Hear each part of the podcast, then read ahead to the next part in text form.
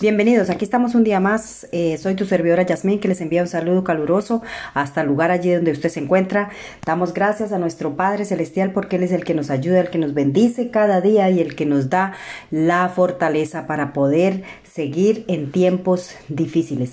Y también saludamos y bendecimos los medios que nos hace posible llegar a todas las naciones de la tierra, porque sin ellos pues también no podríamos llegar hasta allí al lugar eh, donde usted se conecta, donde usted escucha, donde usted eh, aprende cada día con los devocionales y comparte también. Bueno, el tema que tengo para esta mañana se llama En el mundo tendréis aflicción, pero confiad que el Señor está contigo. Y es que nosotros eh, cada día es un reto poder pasar las circunstancias, ¿verdad? Muchas veces al, hacer la voluntad de Dios también nos vamos a encontrar, eh, por ejemplo, en situaciones difíciles, ¿verdad? Porque muchos piensan que por ser uno cristiano, por conocer del Señor, pues mm, todas las dificultades, todas las circunstancias, eh, pues van a cambiar y van a ser, eh, o sea, que nos vamos a, a pasar esas circunstancias sin que nos afecten, pero no es así, porque la misma palabra dice que en el mundo tendréis aflicción, pero confiad porque Él ha venido a vencer el mundo, o sea, Él estará con nosotros siempre, en todo lugar, en todo tiempo, ¿verdad? Eso lo dice en Juan 16:33. Confiemos en Él, confiemos en Él. Mire, le pasó a Pablo y a Silas cuando estaban en un lugar predicando y en ese momento se les apareció una, una mujer, una muchacha de corta edad que tenía un espíritu de adivinación, ¿verdad? Y entonces empezó a, adivinar delante de todo el mundo, ¿verdad? Diciendo que escucharan a esos hombres que venían a evangelizar y a predicar la salvación, ¿verdad? Pero estaba siendo usada por un espíritu de adivinación. Así que nosotros tenemos que tener cuidado cada vez con las cosas que aparentemente son buenas, aparentemente son de bendición, pero que el, enemigo está usando para qué? Para transgiversar o para eh, hacer que la verdad vaya eh, en contra, ¿verdad? O sea que nosotros tenemos que confiar es en el Señor y leer la palabra, porque de allí es de donde emana la sabiduría, de allí es donde, donde tenemos verdaderamente vida y tenemos libertad para hablar, tenemos conocimiento. O sea que cuando nosotros leemos la palabra es, es como si nos quitaran una venda de nuestros ojos y empezamos a ver con claridad aquellas cosas que el Señor nos, nos indica, ¿cierto? Para hacer su voluntad.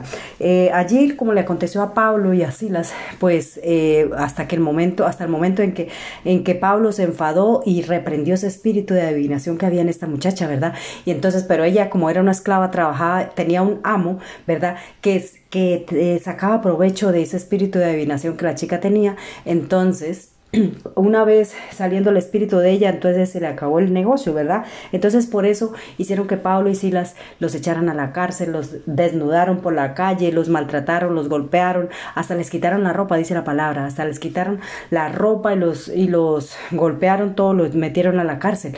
Pero esa, esa circunstancia no hizo que Pablo y Silas dejaran de predicar la palabra, ¿verdad?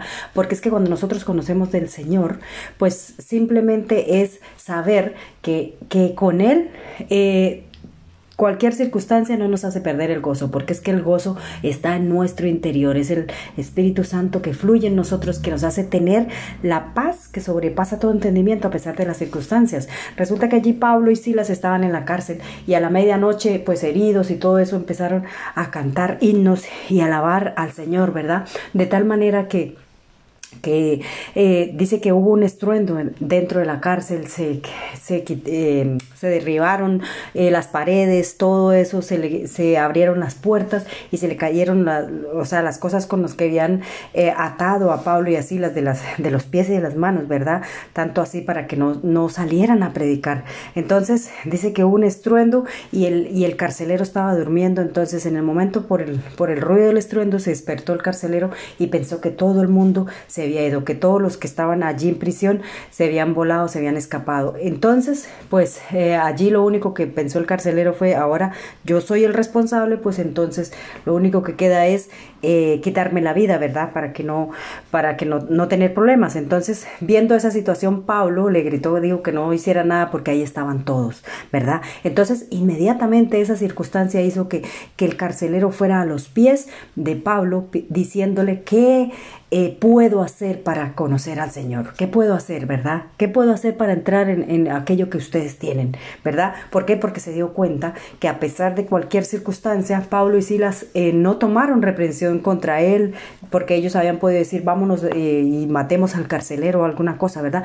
Pero ahí está la diferencia, que cuando nosotros conocemos del Señor, pues viene cualquier circunstancia y el Señor la cambia para bendición. Eso hizo que el carcelero, a pesar de que les había desnudado, les había golpeado y les había hecho de todo, entonces viniera a los pies diciendo, ¿qué puedo hacer? ¿Verdad? Allí experimentó un milagro del Señor.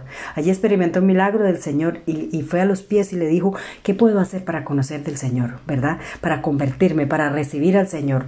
Entonces dice que de allí los llevó a su casa, les lavó sus heridas, les dio comida y de todo. Entonces eh, eso hace que las cosas de Dios eh, en cualquier circunstancia que nosotros nos, nos, encontremos por difíciles que sean por oscuras que sean por por que aparentemente no tenga salida nosotros debemos confiar confiar en él plenamente porque él está con nosotros. Él siempre nunca nos va a dejar verdad entonces, eh, allí en medio de, de, cualquier situación, nosotros tenemos que alabar al Señor, levantar nuestras manos, alabar, confiar, eh, plenamente en Él porque Él está con nosotros y Él a pesar de cualquier terremoto, a pesar de cualquier cosa, aunque nos estén golpeando de una manera tremenda, nosotros tenemos que confiar, ¿verdad? porque las armas de nuestra milicia, dice la palabra, que no son carnales, ¿verdad? Sino que son poderosas en Dios para destrucción de fortalezas. Dice en 2 Corintios 10, 4, ¿verdad? Las armas de nosotros es la fe, la confianza en Dios. Las armas de nosotros es pelear con la fe, con creer, con tener la esperanza en Él. No ponernos de boca a boca con otra persona o tomar reprensivas o tomar la justicia por nuestras propias manos, sino confiar en Él. Porque Él es el que, el que pelea por nosotros a aunque sea cualquier cosa que nosotros estemos pasando, ¿verdad?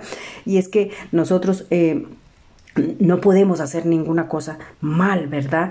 Puesto que todos estamos, eh, aquí dice Hechos 16, 28, no hagamos ninguna cosa para hacer mal a pesar de que nos estén golpeando, a pesar de que nos digan o nos desprecien, no tomemos represalias, sino confiemos, confiemos porque Él está con nosotros, ¿verdad? Él está con nosotros así como estuvo con Pablo y Silas, a pesar de cualquier situación, ¿verdad? Él estuvo con Pablo y Silas en medio de aquella cárcel, dice, porque que los habían metido en lo más profundo de, las de los calabozos, donde todo era oscuro, los habían atado de pies y manos, y aún así el Señor les hizo, eh, o sea, con ese estruendo se manifestó, tumbó las, las paredes, eh, abrió las puertas y los desató, los puso en libertad, ¿verdad?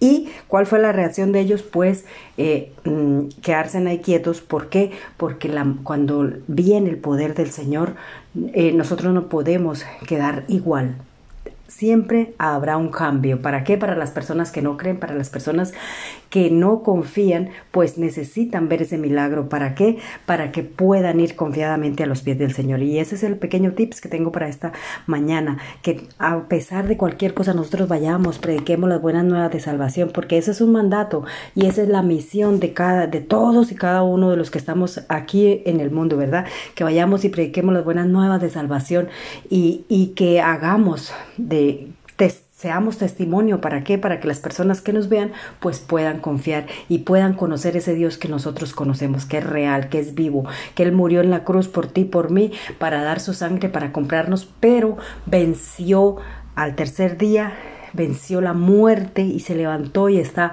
sentado a la diestra del Padre intercediendo por ti y por mí. Así que quiero orar, dar gracias al Señor por su palabra, por todo lo que nos enseña y porque nosotros somos privilegiados de poder, Señor, sentir tu presencia, vivir, Señor, todos los días, cada día de nuestra vida con la plena eh, fe y confianza de que tú estás con nosotros, bendito Dios. Gracias, Padre, gracias, Hijo, y gracias, Espíritu Santo, mi casa, mi familia, Señor, todos mis seres queridos, Señor, tu pueblo, tu iglesia está en tus manos, en el nombre del Padre, del Hijo y del Espíritu Santo. Amén. Dios les bendiga, Dios les guarde y recuerden que ustedes pueden buscarme a través de todas estas plataformas. Estamos en YouTube, en Google, en Apple, en Anchor, en Spotify, estamos en, en todas estas plataformas que aparecen allí cuando usted abre el devocional, búsqueme, allí están todos los temas para toda la familia, para todos los, los temas que usted necesite.